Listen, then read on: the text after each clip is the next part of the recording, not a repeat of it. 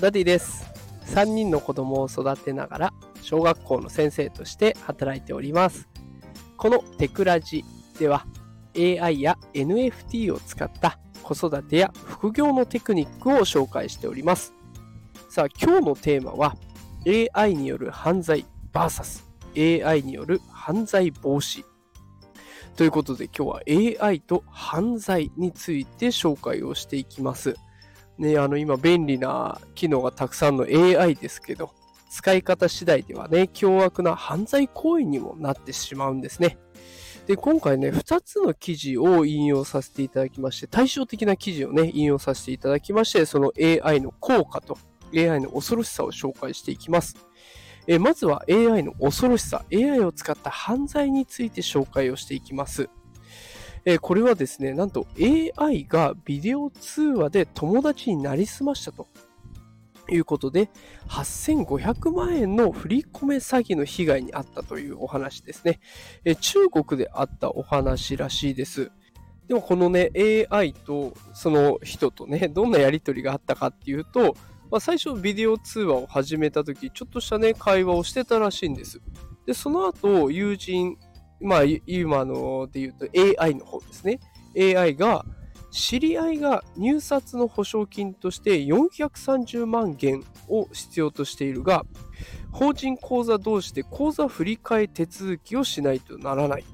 あなたの会社の法人口座を利用させてくれないかということで、まあ、口座利用の申請をしてきたんですね。で、まあ、その経営者の方は疑いもなくキャッシュカードの番号を伝えたと。で、友人はお金はもうあなたの口座に振り込んだよと言って、振り込み伝票のね、スクリーンショットを送ったりもしてきてるらしいです。で、A 氏は、A 氏という経営者の方は、着金を確認することなくね、430万円を2回に分けて指定された口座に振り込むということをしたということですね。だからまあ、こう、何も疑う余地もなくビデオ通話をしていた。で、しかも、そしたらその相手がなんと AI だったということなんですね。で、しかもそれが詐欺師が AI を使って、友人の顔と声をコピーした偽物だったということなんですね。まあ、ビデオ通話だからね、こう顔とか声の質感とか表情とかもわかるのに見抜けないっていうのがね、結構恐ろしいなと思います。で、一方でね、AI による詐欺防止サービスも登場してるんですね。これは日本のお話です。新潟テレビが放送していましたが、AI を使って詐欺電話を防止する、詐欺を未然に防ぐというね、サービスを紹介してくれています。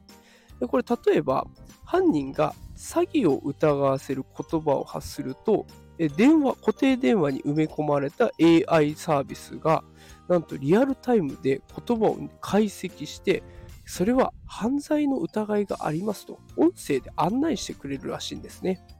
でだからこう詐欺に関わる単語を相手が話したら犯罪の危険があることを通話者に教えてくれるので未然に防げるということです。ね、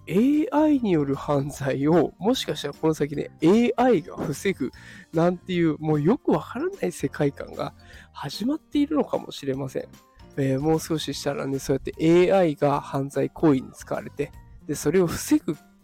サービスとして AI を使っていくというようなね、この、まあ、その、っこしい世界がやってくるかもしれませんので、ぜひね、そういった被害に遭わないように、えこれからも最新情報をキャッチアップしていきますから、ぜひこちらの放送を聞いていただければと思います。えもしこの放送を気に入っていただけた方は、ぜひね、フォローしていただけると嬉しいです。最新の通知が届きますので、ぜひよろしくお願いします。それでは今日も最後まで聞いてくださってありがとうございました。また明日お会いしましょう。さよなら。